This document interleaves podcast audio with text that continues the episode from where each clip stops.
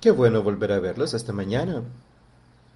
Vamos a comenzar este servicio cantando el cántico número 311. I am coming, Lord. Ya vengo, Señor. El 311.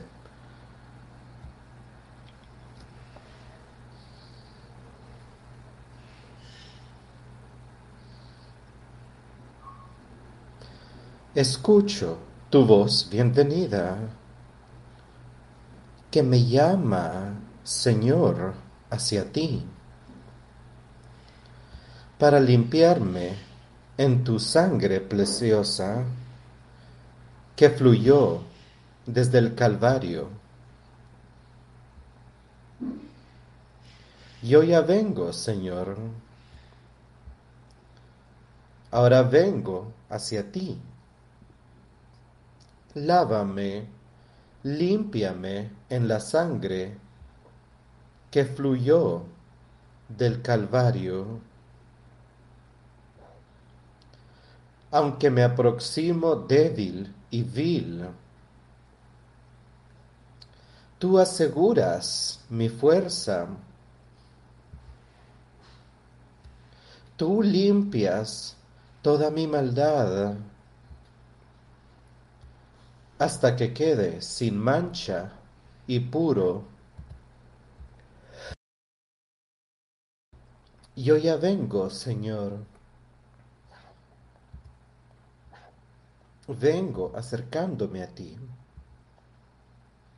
Lávame, límpiame en la sangre que fluyó en el Calvario Es Jesús el que me llama hacia la fe perfecta y al amor, a la esperanza perfecta y la paz y la confianza para la tierra y para el cielo en lo más alto. Yo ya vengo, Señor, me acerco ahora a ti. Lávame, límpiame en la sangre que fluyó en el Calvario.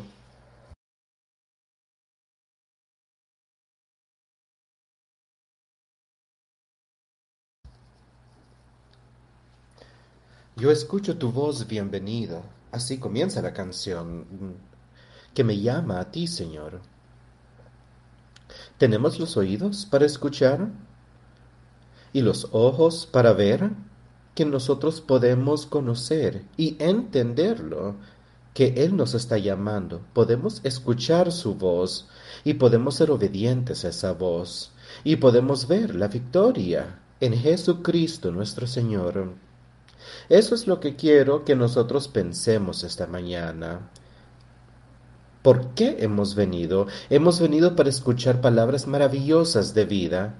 Hemos venido para poder ser instruidos sobre cómo debemos vivir nuestras vidas y cómo podemos caminar más de cerca a Jesucristo cada día mientras pasamos por nuestro camino diario para poder caminar cerca de Él y meditar y crecer espiritualmente. Entonces, Mientras comenzamos este día, démosle a Él la honra y el crédito y la gloria y la alabanza por todo lo que Él ha hecho. Yo pienso sobre eso, yo pienso sobre lo que hizo Cristo, cómo Él sufrió sobre esta tierra, cómo Él vivió una vida perfecta y cómo Él tuvo tanto amor por toda la humanidad que Él dejó la luz de la gloria para ustedes y para mí, para que nosotros podamos reunirnos hoy y podamos sentarnos aquí y podamos ser uno con Él y podamos escuchar su palabra y podamos estar alentados y podamos ver la victoria al final. Así que pongamos nuestra confianza en Él, no en la humanidad Y recordemos que la obediencia, cuando leemos desde el comienzo ahí, él tenía cosas que le dio a Adán y Eva sobre esta tierra, les dio mandamientos que seguir y les dio ciertas cosas que ellos podían hacer y otras que no. La obediencia comenzó desde el inicio y el hombre falló. Pero Él nos ha dado, Dios envió a su Hijo aquí a esta tierra, a Jesucristo. Y Él pudo vencer al pecado mientras estuvo acá, en carne y hueso, para que ahora ustedes y yo podamos vencer eso también. Podemos vencer a Satanás, podemos ser obedientes a Él con el Espíritu Santo, ese renacer. Eso nos dará el poder que Él dice que nos dará para que podamos vencer sobre estas cosas y que podamos vivir según como Él desea que nosotros vivamos hoy. No hay una excusa para que nosotros no podamos vivir según su ley. No hay excusa para que nosotros no seamos obedientes a Él. Él dice, yo les daré a ustedes un poder espiritual y quiero que ustedes lo piensen. Ese es el poder de Dios al que Él se refiere. A esto nos referimos cada vez que nosotros nos reunimos, ¿no? Que el poder de Dios debe de estar dentro de nosotros. Y podemos utilizarlo para ver la victoria en Jesucristo, nuestro Señor.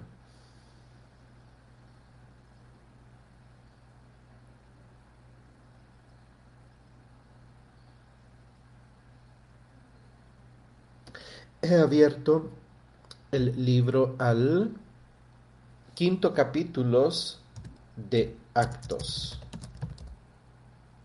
de Hechos. Y vamos a leer ahí, vamos a leer en varios otros lugares, pero comenzaremos leyendo el quinto versículo, el quinto capítulo me refiero, del libro de Hechos. Primero leemos unos cuantos versículos para ver qué estaba sucediendo en esos días comenzando en el versículo 30 al 4 de hecho, del cuarto capítulo de Hechos. Vamos a comenzar en el número 34. Así que no había entre ellos ningún necesitado, porque todos los que poseían heredades o casas las vendían y traían el precio de lo vendido, y lo ponían a los pies de los apóstoles, y se repartía cada uno según su necesidad. Ven, habían aquellos que tenían mucho y otros que eran pobres en ese día y querían ayudarse entre sí, ayudarse natural y espiritualmente mientras pasaban a través de sus caminos. Y algunos vendían estas cosas y se las daban a los apóstoles, simplemente se las rendían, porque sentían que ellos iban a cuidarlas bien, que las iban a distribuir a aquellos que tuvieran necesidad, sin importar quién fueran. Entonces José, a quien los apóstoles pusieron por sobrenombre Bernabé, que traducido es hijo de consolación, levita, natural de Chipre, como tenía una heredad, la vendió y trajo el precio y lo puso a los pies de los apóstoles. Ahí está, él era obediente. Había una labor que estaba sucediendo en ese día. Y no es necesariamente algo que nos sucedía en todos lados, pero sí había una labor llevándose a cabo, había, había una necesidad y las personas lo vieron y estuvieron dispuestos a dejar cualquier cosa que ellos tuvieran para ayudar la causa de Jesucristo en ese día, para ayudarle a las personas, a esos peregrinos en su camino para ayudarles, estaban dispuestos a dejarlo todo, sabiendo que Dios los iba a cuidar. Y luego trajo el dinero y lo ofreció. De eso está hablando acá. Era una labor que estaba llevándose a cabo en ese día y Bernabé fue muy obediente. Pero escuchen con cuidado qué sucedió después, en el siguiente capítulo. Pero cierto hombre llamado Ananías, con Zafira su mujer, vendió una heredad. Tenían tierra la vendieron, obtuvieron el dinero. Querían que las cosas parecieran como que ellos eran parte de la labor que se estaba llevando a cabo y que estaban siendo obedientes a la causa. Y sustrajo del precio. sabiéndolo también su mujer. Y trayendo solo una parte, la puso a los pies de los apóstoles.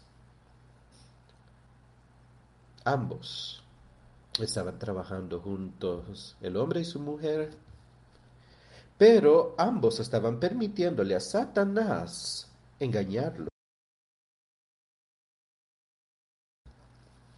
Vendieron la tierra, pero tomaron parte del dinero. Dijeron, esto no lo quedamos nosotros. Y solo una parte de eso la dejaron a los pies de los apóstoles. Y yo pienso, entre más sigamos leyendo, que ellos pudieron haber hecho esas cosas eh, si hubieran sido honestos al respecto. Yo pienso que hubiera sido algo aceptable.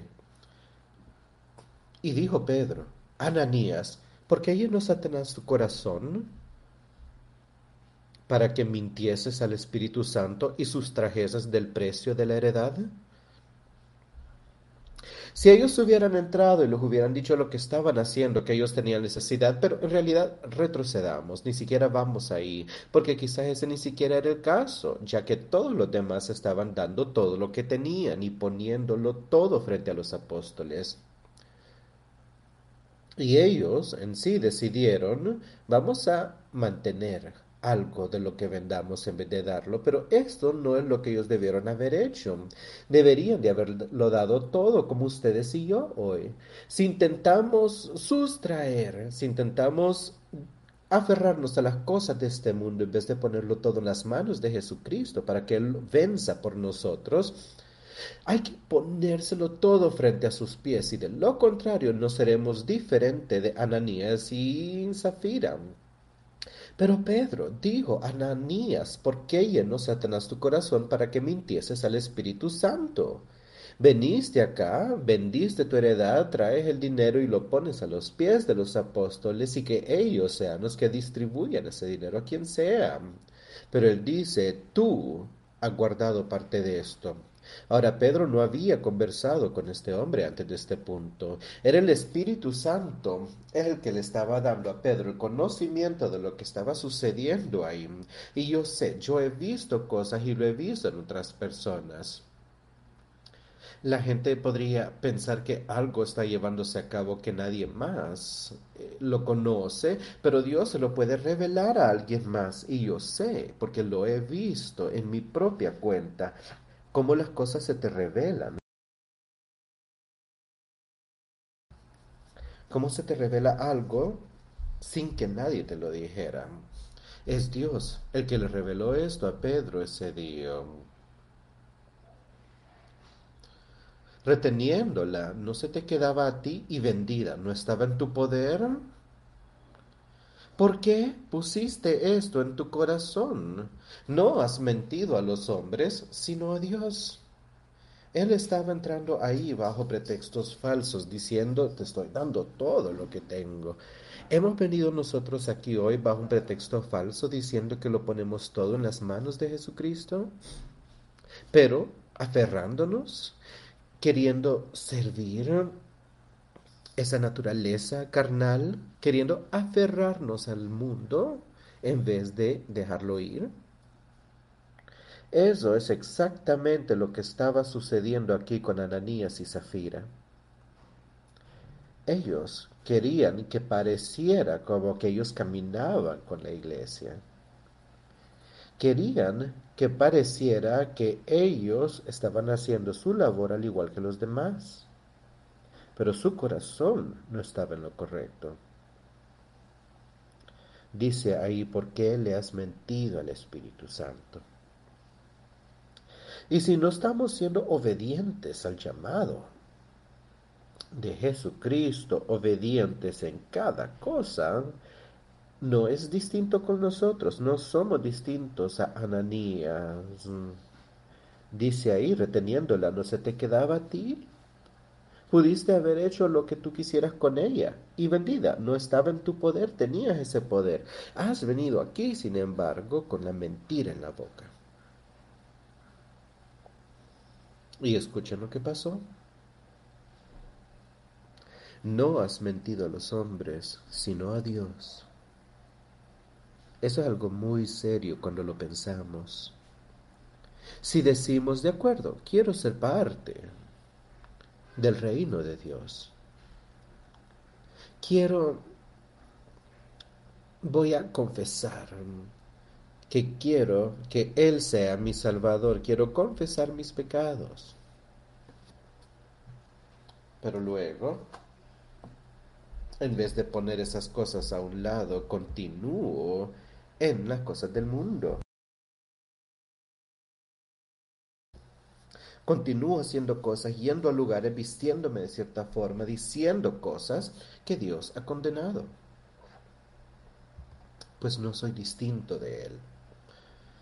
Aquí le dicen a él, tú le has mentido al Espíritu Santo, dijiste que Él sea tu Salvador, tú que tú crees en Él, que confías en Él, pero luego intentas mentir y aferrarte al mundo. Y no dejarlo todo a un lado, no ser una parte de su iglesia, de su iglesia espiritual.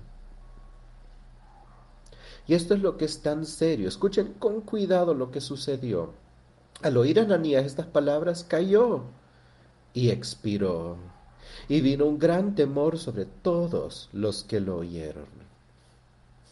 Escuchen eso. Miren lo que sucedió en solo un momento. El hombre entró, mintió, Pedro le dijo lo que estaba haciendo, e inmediatamente él cayó y expiró, y vino un gran temor sobre todos los que lo oyeron. Había un grupo de personas ahí, estoy seguro, junto a ellos. Y me imagino que rápidamente estas noticias le llegaron a varias personas. Otros no escucharon al respecto, como leeremos dentro de un momento, y tampoco escucharon lo que había sucedido. Pero sucedió algo muy triste. Este hombre tuvo la oportunidad de caminar, tuvo la oportunidad de ser una parte de la iglesia, de ser una parte de la labor que estaba llevándose a cabo ese día. Y él permitió que Satanás lo engañara para que pensara que él podía hacer algo aquí y que todo estaría bien. Eso no va a funcionar. Ser engañado por Satanás no va a funcionar. Él los llevará a la destrucción. Y Ananías perdió. Es una situación muy triste. Y levantándose los jóvenes, lo envolvieron y sacándolo, lo sepultaron. Inmediatamente se lo llevaron y lo sepultaron. Pasado un lapso como de tres horas, sucedió que entró su mujer, no sabiendo lo que había acontecido. Su esposa ni siquiera sabía que su esposo había muerto, no sabía que esto había sucedido, que él había entrado y que Satanás había sido revelado. Y su esposo había muerto y ya lo habían llevado a enterrar, pues ella entró allí a donde estaba Pedro con esa misma mentalidad, pensando, yo entro aquí ahora quizás para que la gente escuche cómo yo alabo, cómo aprecian todo lo que yo hago, cómo me dicen que he sido una buena trabajadora acá, pero afuera, eso es lo que probablemente pensaba ella. Lo estás haciendo bien. Has traído este dinero, lo vamos a distribuir pero miremos qué sucedió. Como Satanás inmediatamente fue expuesto. Él no pudo quedarse en la luz. La luz de Dios entre Pedro y entre los demás justos fue o lo estaban exponiendo y continuó. Pues ella entró sin saber lo que había sucedido y Pedro le dijo, ¿por qué convinisteis en tentar al Espíritu del Señor? Entonces Pedro le dijo, dime, ¿vendisteis en tanto la heredad? Y ella dijo, sí, en tanto. ¿Ven? Ella estaba mintiendo. Le dijeron, vendiste el dinero por tal, vendiste la tierra por tanto dinero, Pedro le estaba preguntando, no le preguntó la cantidad total. Él solo dijo, esta es la cantidad de dinero que nos dejó tu esposo, esta es la cantidad que tú vendiste. Y ella probablemente pensaba, sí, sí, Pedro, eso es todo, ahí está. Y estamos aquí listos para sacrificarnos y dejarles este dinero y ser parte de esta labor. Satanás era una parte de esta labor y eso no va a funcionar. Y Pedro le dijo, vendisteis en tanto la heredad y ella dijo, sí, en tanto. Y Pedro le dijo, ¿por qué? Convinisteis en tentar al Espíritu del Señor. He aquí a la puerta los pies de los que han sepultado a tu marido y te sacarán a ti. Ella tuvo la oportunidad ahí de hablar con la verdad. Ella tuvo la oportunidad cuando Pedro le dijo, vendisteis en tanto la heredad. Ella sabía que eso no era cierto. Y ella pudo haber dicho, no, Pedro, fue tanto. Y no importa quién estén intentando encubrir ustedes, si están mintiendo para intentar encubrir a alguien más, sea su esposo, sea su esposa, sea su hermana, hermano o amigo, quien sea. Si ustedes hacen algo mal por estar encubriendo a alguien que ha hecho algo malo, ustedes se han convertido en parte del problema. Pero ella tuvo la oportunidad. Pedro le dio la oportunidad para decir la verdad. Ananías tuvo la oportunidad para decir la verdad y no lo hizo. Su esposa no dijo la verdad. Los pies de los que han sepultado a tu marido están a la puerta y te sacarán a ti. Al instante ella cayó a los pies de él y expiró.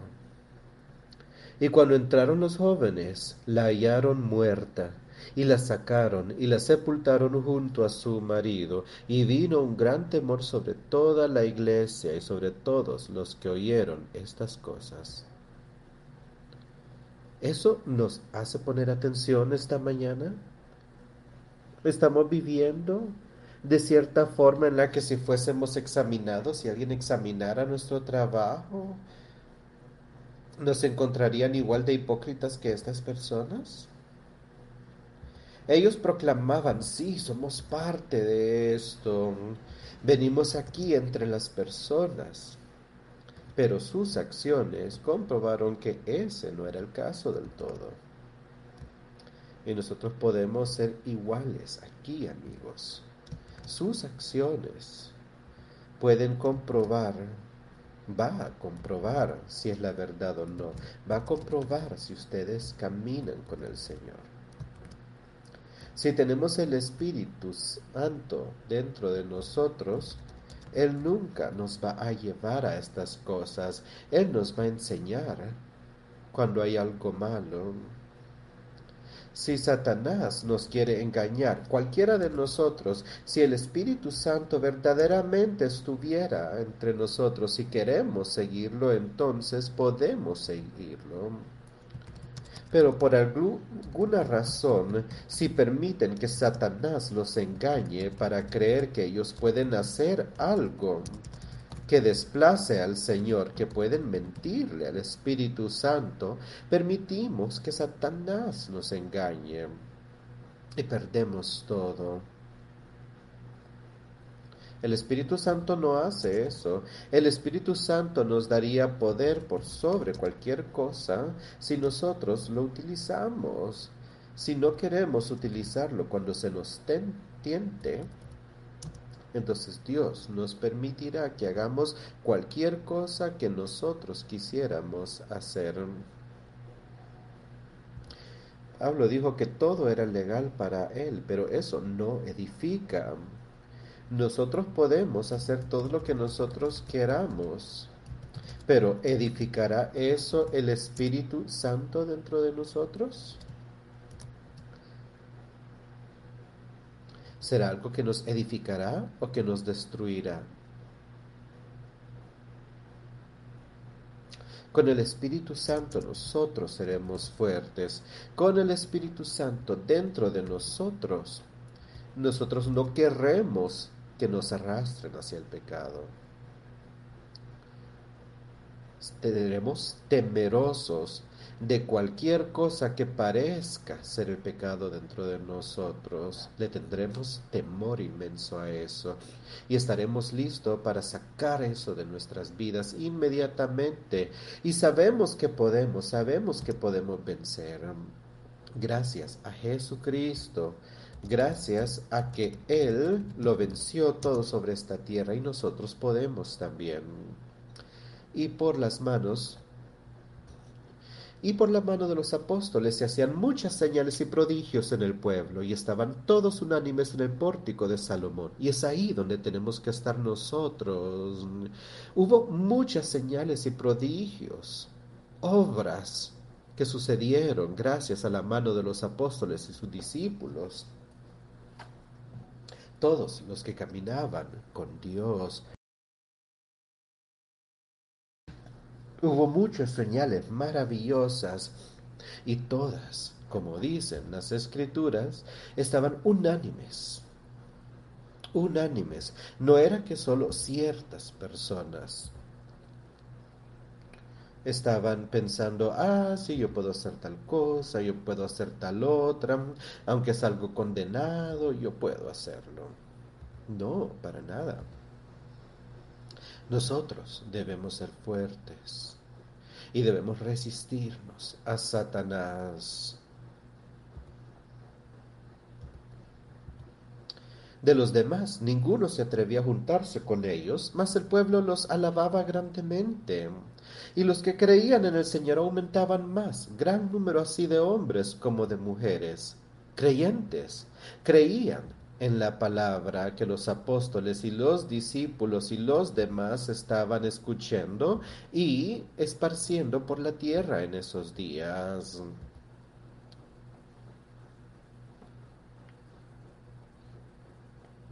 y de los demás ninguno se atrevía a juntarse con ellos, mas el pueblo los alababa grandemente. Y escuchen, los creyentes, y ya hemos repasado ya, ¿qué es un creyente? Eran todos los que se le sumaban al Señor, las multitudes. Tanto que sacaban los enfermos a las calles y los ponían en camas y lechos para que al pasar Pedro a lo menos su sombra cayese sobre alguno de ellos. Miren el poder de Dios en ese día. Su palabra estaba siendo dicha. Habían muchas señales.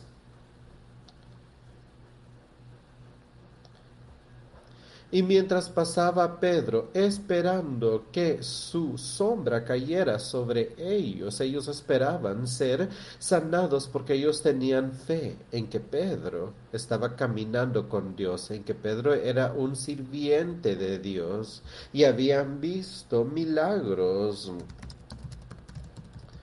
Dios las había podido obrar a través de este hombre. Ellos creían en Jesucristo, creían que Él era el Salvador del mundo, creían en que ellos podían ser sanados. ¿Creen eso ustedes hoy? Esos son los creyentes. Debemos creer que tendremos confianza en Él, debemos creerlo y poner nuestra fe y confianza en Él. Eso es lo primero que debemos tener. Para creer entonces que Él es el Hijo de Dios, que Él es el Salvador del mundo, que Él puede perdonar nuestros pecados, que Él puede darnos poder por sobre el pecado, por eso hay que creer en Él. Eso significa creer en Él. Hay que creer que podemos vencer con ese poder. Y creer en que Él está dentro de nosotros. Eso no es algo que está lejos, que solo es un cuento. No es un cuento de hadas, son las verdades de Dios, las verdades del Evangelio de Jesucristo. Y que Él se elevó, salió de esa tumba victorioso sobre la muerte, para que ustedes y yo podamos resucitar después.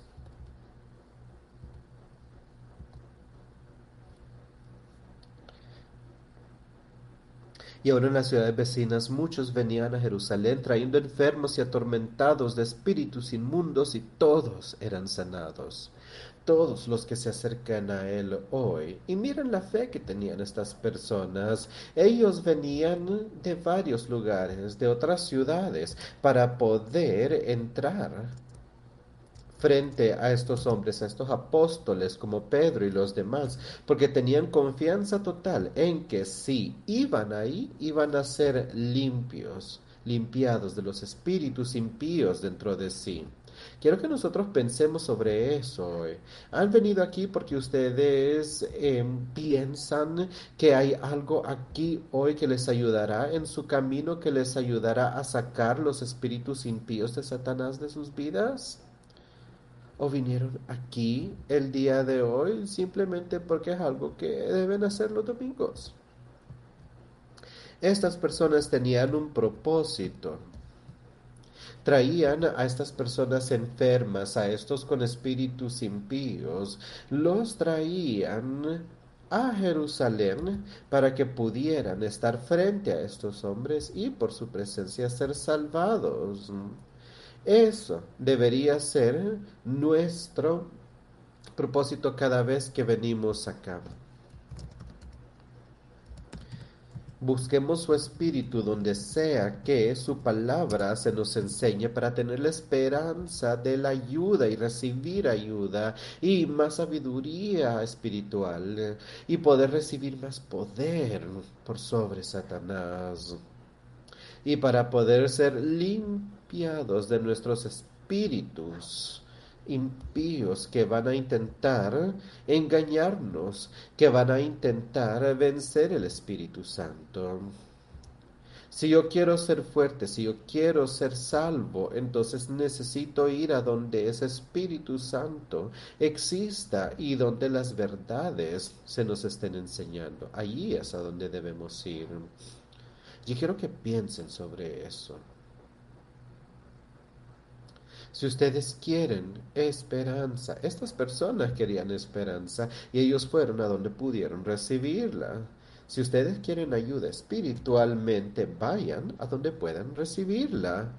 No tomen este tabernáculo que tenemos, ni lo saquen, ni lo lleven a lugares a donde ustedes se les puede tentar o se les puede poner a pruebas y que les suceda todo tipo de cosas que los vaya a alejar de sus verdades. No lo lleven a ese punto. Si ustedes quieren mantenerse limpios, entonces vayan allá donde puedan escuchar la palabra. Vayan a donde Él pueda comunicarse con ustedes. Solo recuerden, y esto lo he escuchado toda mi vida, por mucho tiempo. Recuerden, si el Señor regresara hoy, miren su actuar durante los últimos días. Si Él los llamara, ¿Estarían ustedes en un lugar a donde pudieran darle la bienvenida a Él o estarían apenados de donde se encontraban? ¿O estarían enojados consigo mismo por la forma en la que están actuando, cómo se visten, la forma en la que hablan de otros?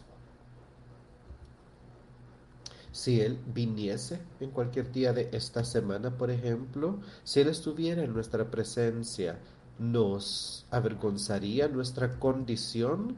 No necesitamos avergonzarnos, necesitamos caminar junto a Él y enorgullecernos de lo que tenemos.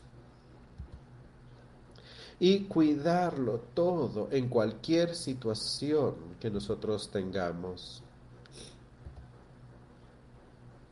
Es una fuente de mucho orgullo. Hay que decir, haremos todo lo que podamos para mantenerme limpio. Hay que decir, voy a vender todo lo que yo tenga. Venderé absolutamente todo lo que yo tenga, lo pondré todo en sus manos y así obtendré mi verdadero tesoro. Y ese, el Espíritu Santo, es el tesoro verdadero y es fuerte con todas sus personas. Estas personas fueron ahí porque tenían fe. ¿Han venido ustedes aquí porque tienen fe? ¿Han venido porque quieren escuchar la palabra? ¿Tienen confianza que se está hablando la palabra? ¿Y que ustedes pueden ser parte de ella? Entonces, levantándose el sumo sacerdote y todos los que estaban con él, esto es, la secta de los saduceos, se llenaron de celos. Imagínense, el sumo sacerdote. Algunas personas ahí, él, incluyéndolos, tenía que ser el líder de la iglesia. Tenían que ser personas justas, pero miren lo que estaba pues, sucediendo. Miren lo que sucedía. En vez de decir, miren las palabras maravillosas de Dios, ¿cómo podemos ser parte nosotros? El sumo sacerdote y todo su séquito, en vez decían, ¿quiénes son estos hombres? Se sentían indignados, estaban llenos de ira y de envidia, porque la labor de Dios se estaba llevando a cabo. ¿Pueden imaginarse semejante cosa? ¿Alguien lleno de ira de tal forma? debido a lo que estaba sucediendo?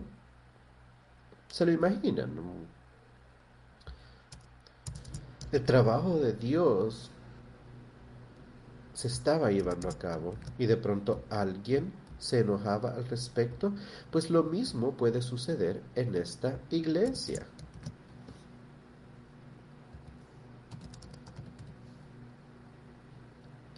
El Señor está pidiendo que algo lleve acá, se lleve a cabo. Nos está pidiendo que vivamos de cierta forma. Nosotros no podemos ir en contra de eso. Escuchen su palabra. Él lo que busca de nosotros es la obediencia.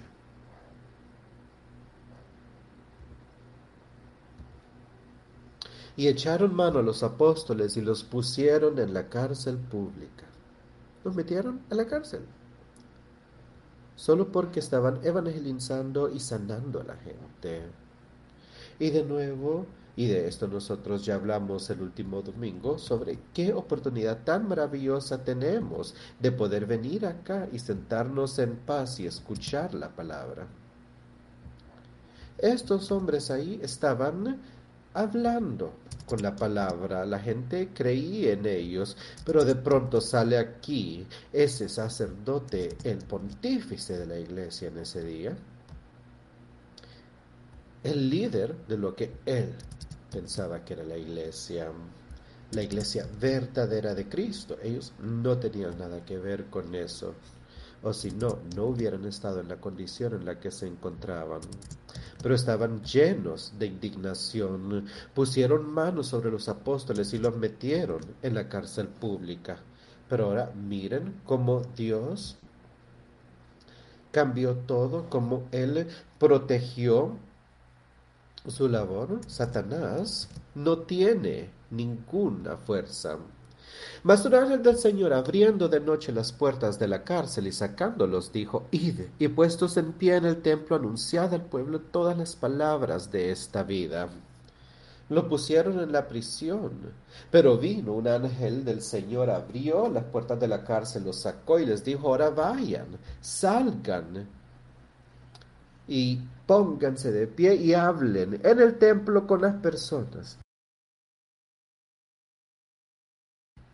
el templo, el mero lugar a donde muchas de estas personas religiosas de alto rango se llevaban, a donde ellos hacían su labor. Ahí Dios les dijo, vayan al templo, de pie, y hablen a las personas sobre esta vida. ¿Y a qué vida se refiere ahí? Ahí se refiere a una vida siguiendo la enseñanza de Jesucristo. Les dijo, enséñensela a los hombres. Habiendo oído esto, entraron de mañana en el templo y enseñaban. Obediencia. ¿Ven? De eso hablábamos al inicio. Obediencia. Aquí estaban estos pecadores y ellos pudieron ver alrededor y preguntarse, ¿por qué nos estás pidiendo que hagamos esto? Nos acaban de poner en prisión. Tú nos sacaste, pero ahora nos estás diciendo que volvamos a hacer exactamente lo mismo por lo cual nos apresaron. Ellos pudieron haber seguido esa lógica, hubieran dicho, vamos a ir a otro lugar porque no queremos ir ahí, vamos a algún otro lugar mejor. Pero saben, ellos eran obedientes. Y cuando escucharon eso, fueron temprano al templo, no esperaron. Entraron rápido esa mañana y hablaron, evangelizaron las palabras maravillosas de vida que Dios les había dicho que hicieran. Entre tanto, vinieron el sumo sacerdote y los que estaban con él, y convocaron al concilio y a todos los ancianos de los hijos de Israel, y enviaron a la cárcel para que fuesen traídos. Ahí estaban, fueron a ese lugar. El sumo sacerdote dijo, lo metimos a la prisión, ahora nos vamos a reunir en algún lugar.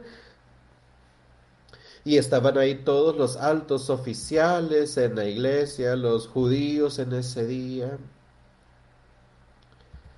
y los mandó a la prisión y dijo, ahora tráiganme a estos hombres acá que han estado enseñando las cosas que ellos enseñan. Queremos examinarlos.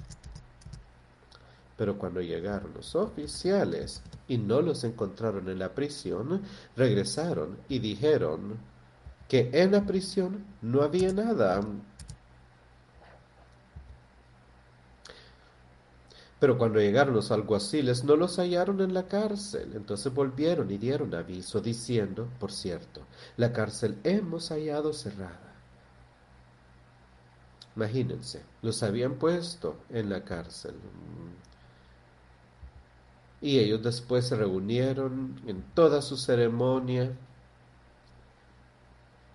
mandaron a traerlos, la prisión estaba cerrada con seguridad pero no había ningún apóstol ahí. Pedro y las personas ya no estaban ahí.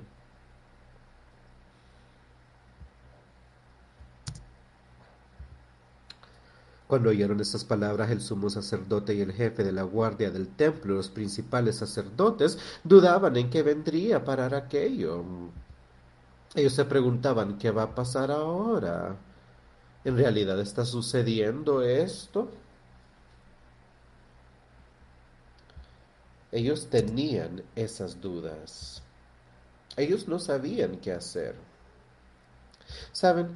por qué es que el hombre simplemente no se rinde ante el poder de Dios. En vez de seguir peleándolo. En vez de seguir queriendo aferrarse a las cosas del mundo. ¿Por qué mejor no decir, yo creo. Muéstrame qué hacer. Muéstrame cómo vivir mi vida, Señor. Dirígeme el día de hoy en todo lo que yo haga. Dirígeme donde sea que yo vaya, en lo que yo diga, en cómo me vista. Todas estas cosas pónganlas en las manos de Dios, que Él sea el que los dirija. Sean obedientes a Él estas personas aquí no creyeron.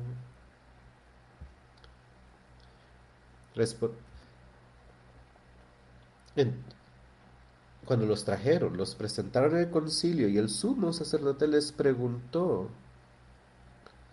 Ellos fueron a visitar. Pero viniendo uno les dio esta noticia. He aquí los varones que pusisteis en la cárcel están en el templo y enseñan al pueblo. Miren, eso fue lo que les dijo la gente que ustedes encarcelaron, ahora están en el templo, enseñándole a la gente. Me pregunto qué pensaron ellos al respecto. Me pregunto cómo eso pudiera haber sido algo que ellos no entendían. En primer lugar, porque no tenían el Espíritu Santo dentro de sí. Ahí los habían puesto en la prisión. Y ahora habían personas en el templo enseñando que no entendían el poder de Dios. Y cuando miramos a nuestro alrededor y pensamos, bueno, esto no lo puedo sobreponer, amo esto demasiado, amo las cosas del mundo demasiado a tal punto que no puedo sobreponerme a ellas, pues en realidad sí podemos.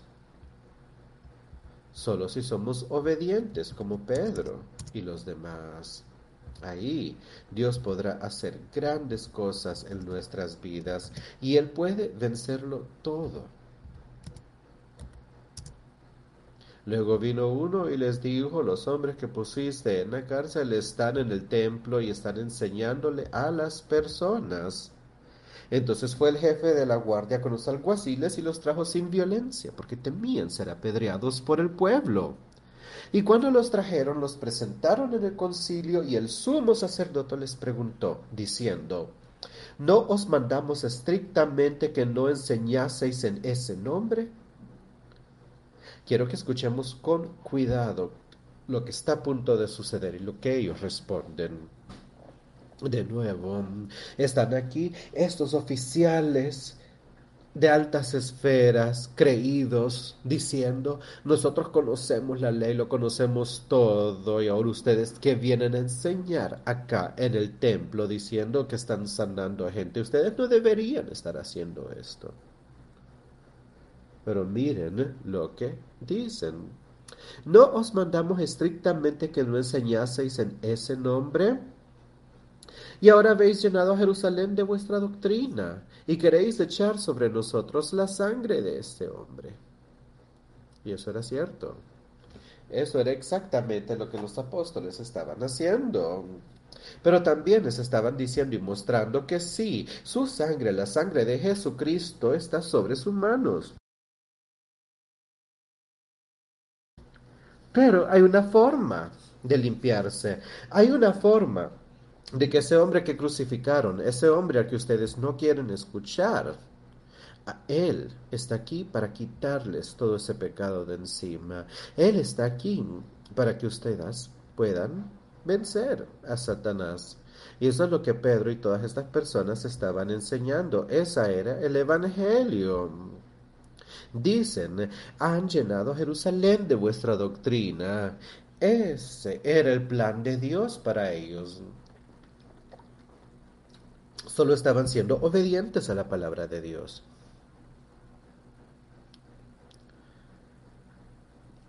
Dicen, ¿queréis echar sobre nosotros la sangre de ese hombre? Pues sí, nuestros pecados van a ser expuestos, pero si buscamos a Jesucristo podemos quitarnos los pecados y podemos ser limpios.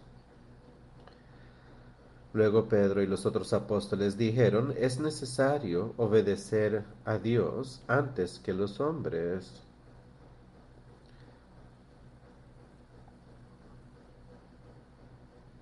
Visualícenlo. Em, aquí estaban estas personas, estos pescadores ignorantes.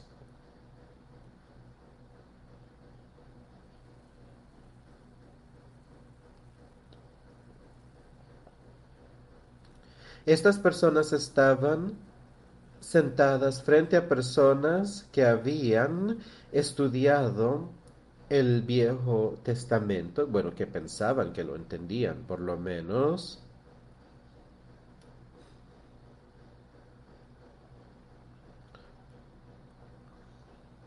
Estas eran personas que no entendían nada. Y este consejo de personas eran la ley en realidad y también eran los que juzgaban problemas. Y es por eso que habían traído a estos apóstoles frente a este consejo para que pudieran ser juzgados, para que pudieran ser condenados.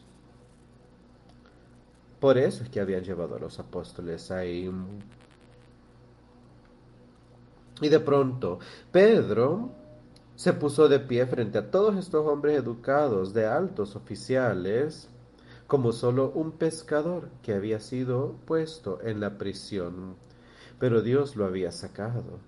Y quiero que piensen sobre la confianza que tenía este hombre como él había visto a Cristo obrar, como lo había visto entrar a un salón con la puerta cerrada, como había visto a Jesucristo en carne y hueso después de haberlo visto colgando de la cruz y muerto, después de haberlo visto enterrado, logró ver a Jesucristo vivo de nuevo. Eso le daba confianza. Y luego, como él había visto tantos milagros, como había visto el Espíritu Santo, cómo se le daba este Espíritu a las personas, él también había recibido ese Espíritu.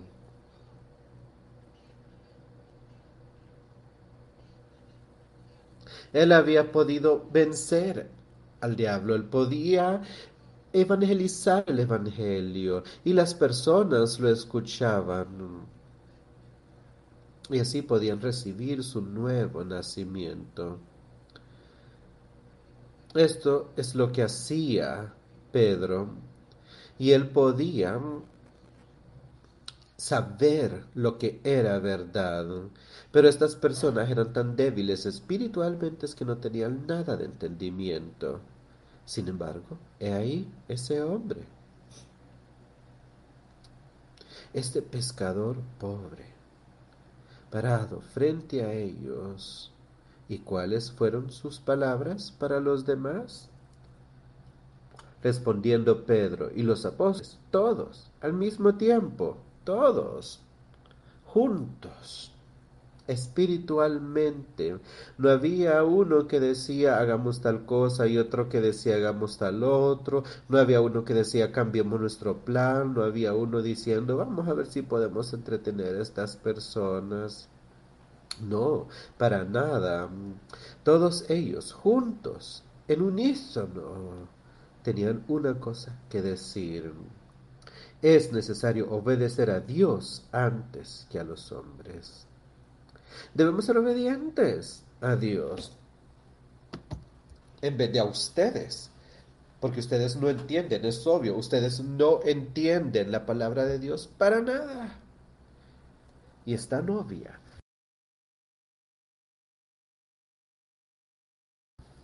Entonces vamos a decírselos, obedezcamos a Dios en vez de a los hombres. Y si los obedecemos a ustedes, estamos obedeciendo a los hombres, no a Dios, porque el Espíritu de Dios no existe en ustedes.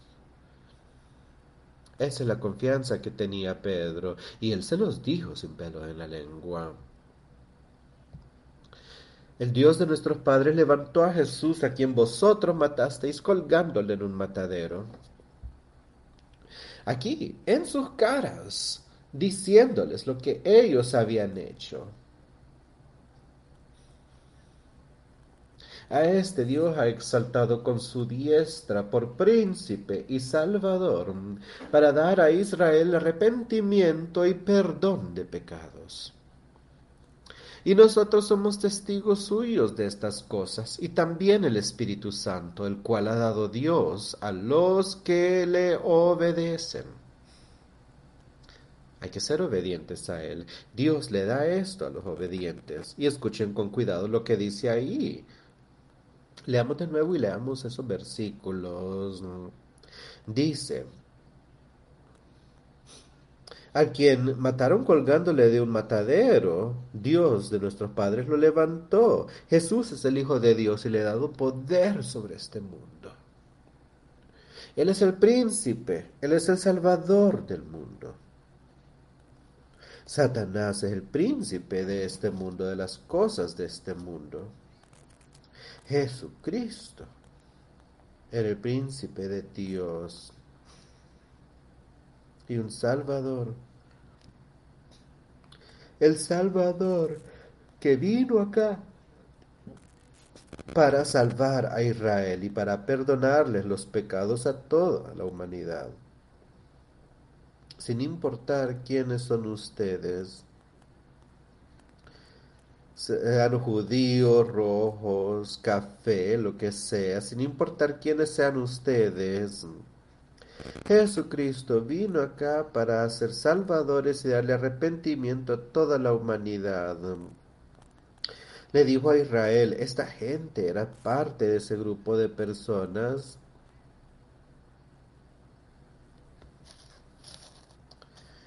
Y luego dijo ahí, Cristo vino aquí para salvar a Israel, para darle arrepentimiento y perdón de sus pecados. Y nosotros somos sus testigos. Ya lo hemos visto, yo he visto eso, yo reconozco, yo reconozco que he aceptado su perdón. Somos testigos de esto y también el Espíritu Santo, el cual ha dado Dios a los que le obedecen. La razón por la que ustedes, grandes cosas, no entienden porque ustedes no lo obedecen a Él, ustedes no lo escuchan, ustedes no aceptan quién es Él y lo que Él hizo sobre esta tierra. Cuando ellos oyeron eso, se enfurecían y querían matarlos. Escuchen eso.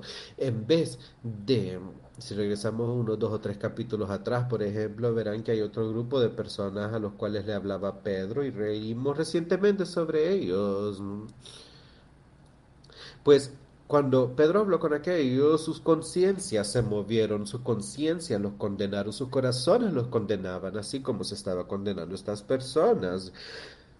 Pero ellos le preguntaron en aquel entonces a Pedro, ¿qué debemos hacer, Señor? ¿Qué haremos? Y él les dijo, arrepiéntanse, acuérdense, lo hablamos, arrepiéntense y bautícense, y así podrán recibir el Espíritu Santo. Van a poder ser salvados si se arrepienten y se bautizan, ustedes tendrán la vida eterna.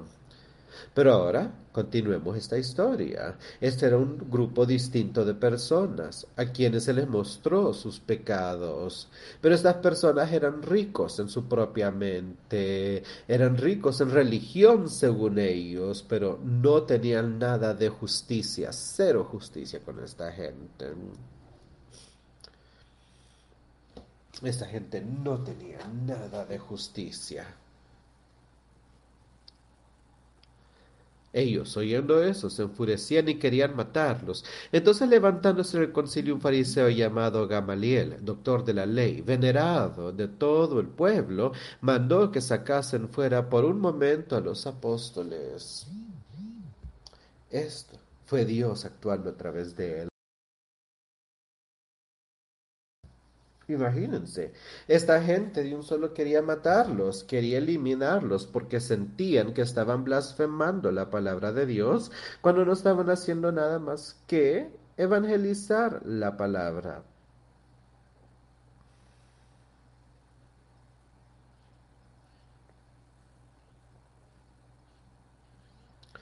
Esta gente solo quería enseñar su palabra.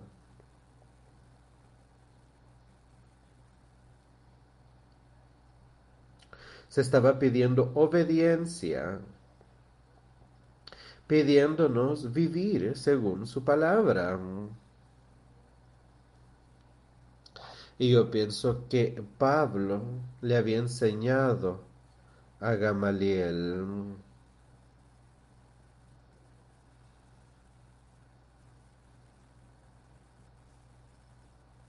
Se separó y les dijo,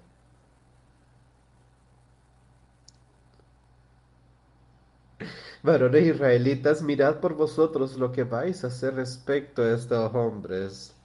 Porque antes de esos días se levantó Teudas diciendo que era alguien.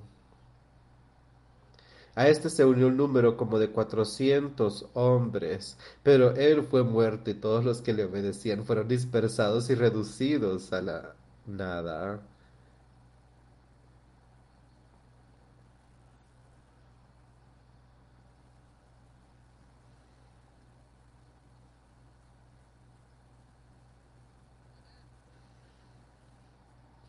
Después de éste se levantó Judas el Galileo en los días del censo, y llevó en pos de sí a mucho pueblo. Pereció también él. Todos los que le obedecían fueron dispersados.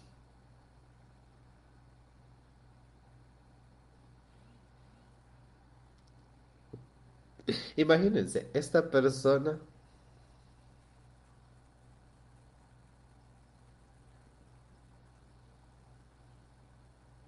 Imagínense, este doctor, el Galaliel, a quien se le consideraba un hombre muy inteligente, de pronto les decía, básicamente, no les hagan daño a estos hombres, déjenlos en paz. Porque si este concilio es sabio, entonces estará en la verdad, diciendo él si estas solo son cosas que los hombres han inventado, entonces la verdad va a salir.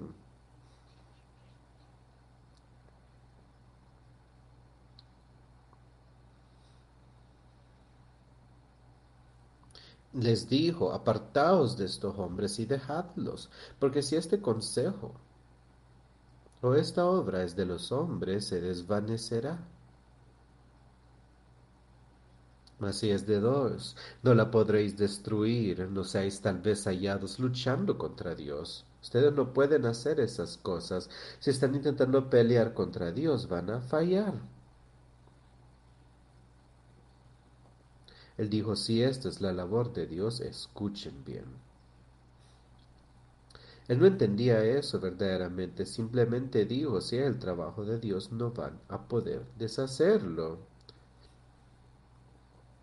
No les dijo escuchen, sino que les dijo, no podéis destruir esta labor de Dios, no seáis tal vez hallados luchando contra Dios. Y convinieron con él, y llamando a los apóstoles, después de azotarlos, les intimaron que no hablasen en el nombre de Jesús y los pusieron en libertad. Imagínense, aquí estaban estos hombres que no habían hecho nada malo Solo estaban evangelizando la palabra, pero se les metió a la cárcel. Luego el ángel de Dios los liberó. Y la gente los escuchó. Decidieron estos al final que no iban a matarlos, que los iban a liberar. Sin embargo, los azotaron. Y azotes en ese entonces eran bastante severos. En muchos casos eran 39 latigazos no podían latigarlos a más de cuatro, de cuarenta.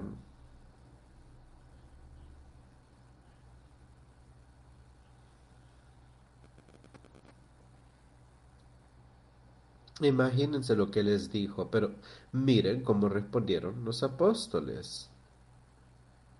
Y ellos salieron de la presencia del concilio gozosos de haber sido tenidos por dignos de padecer afrenta por causa del nombre. Ustedes se llenan de gozo en su labor el día de hoy. Nosotros no estamos pasando por nada así, pero nos estamos regocijando de su trabajo,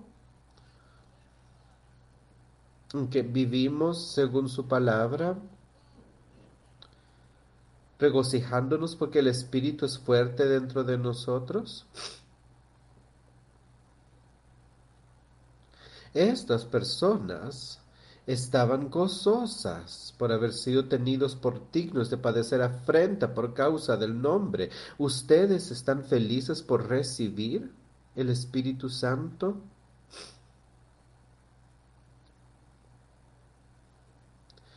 ¿Creen ustedes que tienen el poder?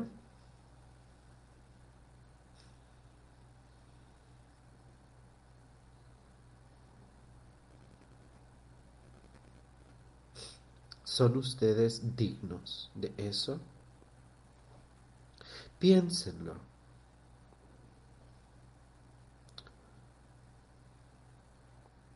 Miren lo que nos ha sucedido.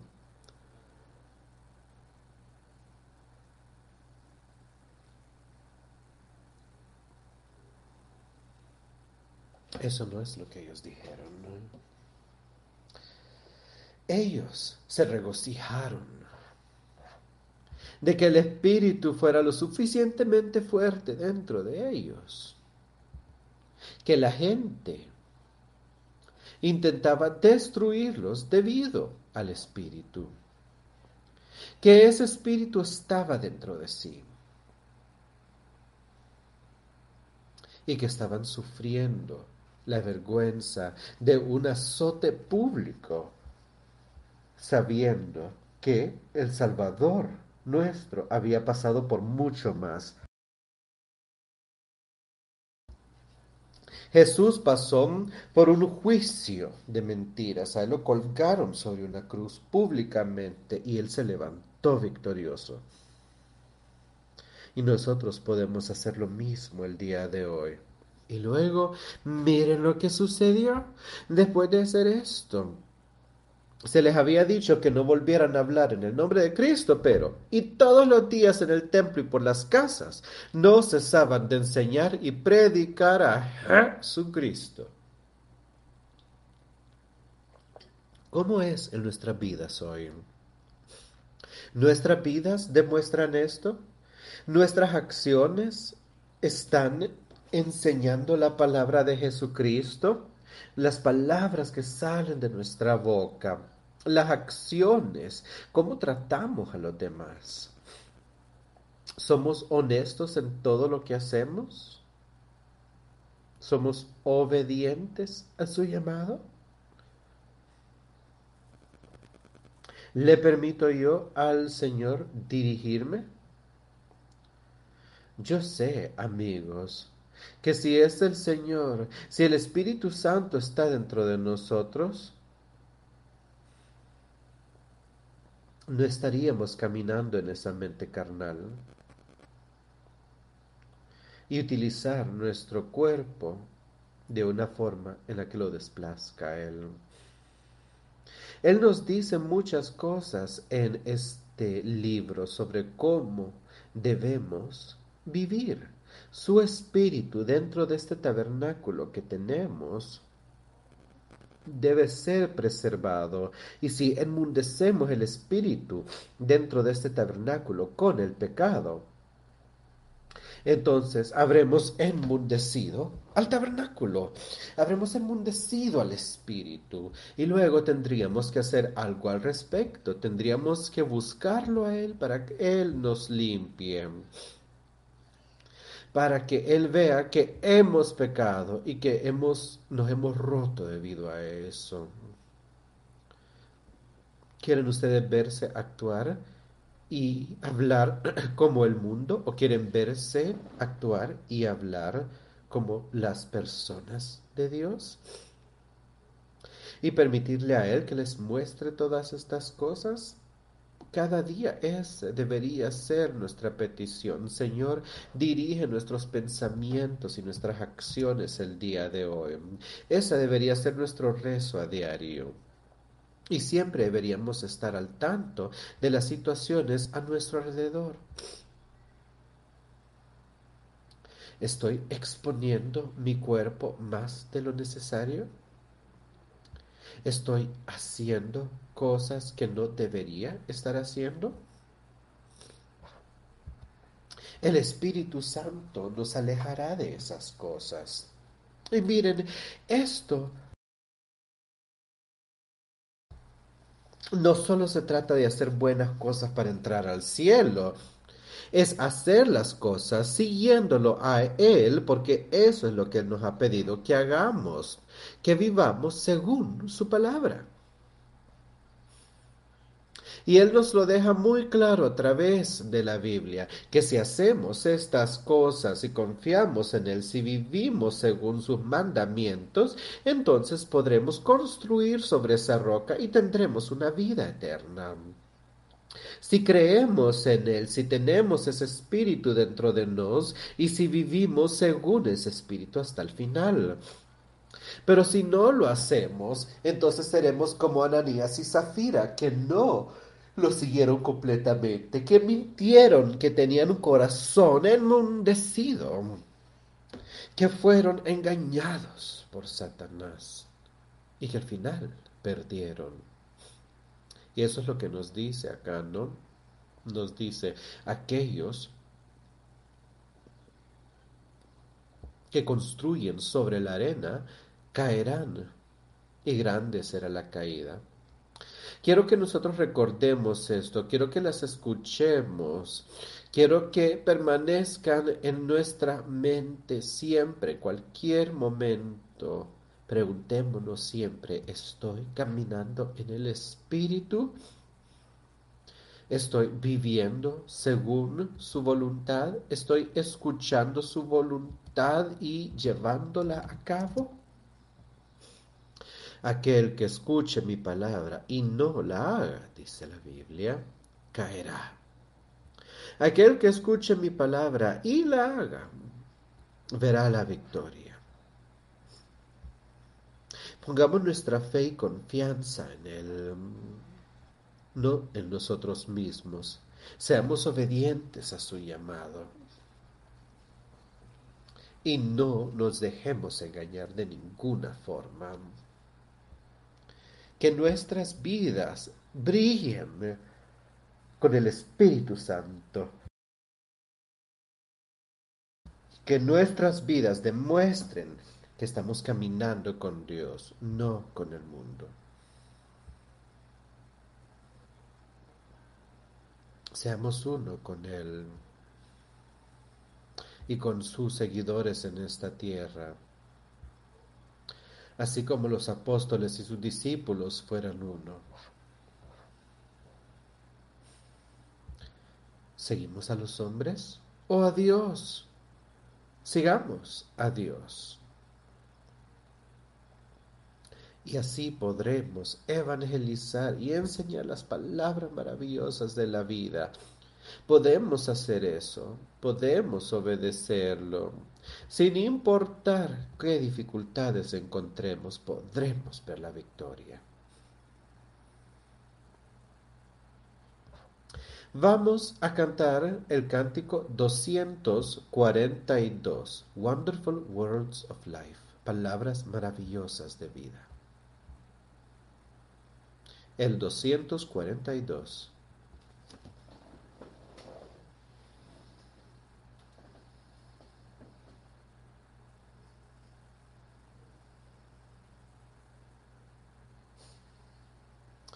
Cántalas de nuevo para mí, palabras maravillosas de vida. Déjame ver su belleza de nuevo, palabras maravillosas de vida. Palabras de vida y belleza. Enséñame de la fe y el deber palabras bellas, palabras maravillosas, palabras maravillosas de vida, palabras bellas, palabras maravillosas, palabras maravillosas de vida. Cristo, el bendito, nos da a todos palabras maravillosas de vida. Pecador, escucha su llamado con amor. Palabras maravillosas de vida. Todo se debe dar con voluntad. Eso nos llevará hasta el cielo. Palabras bellas, palabras maravillosas, palabras maravillosas de vida palabras bellas, palabras maravillosas, palabras maravillosas de vida. Dulcemente escucha el llamado del Evangelio. Son palabras maravillosas de vida. Nos ofrecen un perdón y una paz a todos nosotros palabras maravillosas de vida. Jesús es el único Salvador a quien santificaremos por siempre. Palabras bellas, palabras maravillosas, palabras maravillosas de vida, palabras bellas, palabras maravillosas, palabras maravillosas de vida. Hay tanto en esa canción ahí de lo que habla, de las palabras maravillosas, pero lo más importante es que dice, pecador, escucha el llamado con amor, dalo todo libremente. Se da libremente el perdón para todos nosotros con las palabras maravillosas de vida de las cuales hablamos hoy. Eso nos ofrece paz y perdón por nuestros pecados a todos. Que eso permanezca en nuestras mentes para poder llegar a Él y para poder mantener su palabra en nuestros corazones mientras pasamos por esta vida. Oremos. Adiós Padre. Te agradecemos por todo lo que tú haces por nosotros y por las palabras que hemos recibido. Permite que tu palabra viva dentro de nosotros. Te agradecemos por todo lo que has hecho, por lo que hiciste al venir a la tierra por nosotros. Te agradecemos por lo que hicieron los apóstoles inspirados por ti y por cómo nos da un ejemplo a seguir. Un ejemplo de las cosas que debemos hacer para poder emularte, para que dejemos esa luz brillar para que tu espíritu sea fuerte dentro de nosotros y que seamos tan confiados como lo fue Pedro en nuestro actuar, para tener exactamente la misma confianza con tal que recibamos esa sabiduría tuya. Que agradecemos por todo eso, Señor. Ayúdanos a alentarnos el uno al otro en tu labor y reconciliarnos a tu voluntad cualquier cosa que sea, sea vivir sobre esta tierra, si eso es lo que deseas para nosotros o no, o morir por ti, para estar contigo en el reino a tu lado. Queremos poner nuestra fe y confianza en ti y tener la esperanza de la vida eterna. En el nombre de Jesús te lo pedimos. Amén.